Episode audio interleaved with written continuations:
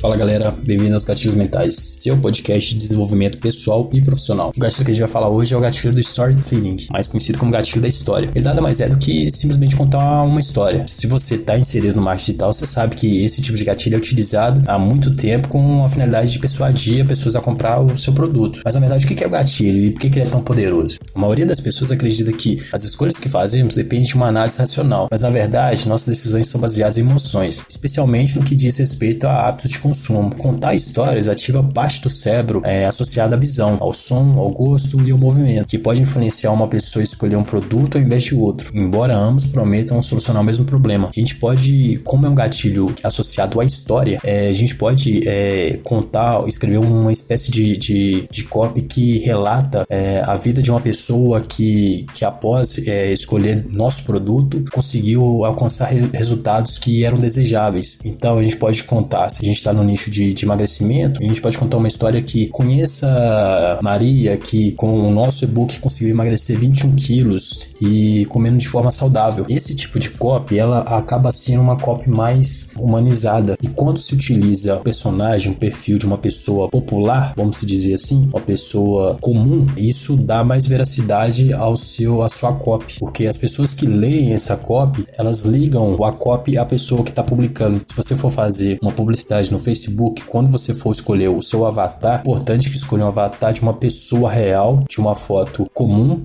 quando for utilizar o gatilho da história, sempre utilize perfil de pessoa comum. Nunca utilize um perfil de empresa para fazer nenhum tipo de publicidade se você utilizar esse gatilho de história, porque senão perde um pouco a força do gatilho da história. Uma empresa não pode contar para outra pessoa. A pessoa mesmo contar a história da evolução dela é muito mais forte do que uma empresa contar a história dela. As pessoas se ligam, se elas se sentem mais próximas quando uma pessoa comum está fazendo uma publicidade de um produto que ela usou, teve resultados. Então, galera, esse foi o gatilho da história. É um gatilho muito comum de se ver, até os próprios vídeos, quando as pessoas fazem, é, sempre utilizam esse gatilho da história para tentar ter uma, criar uma ligação entre o espectador e ela, e é um gatilho bem forte, se bem aplicado.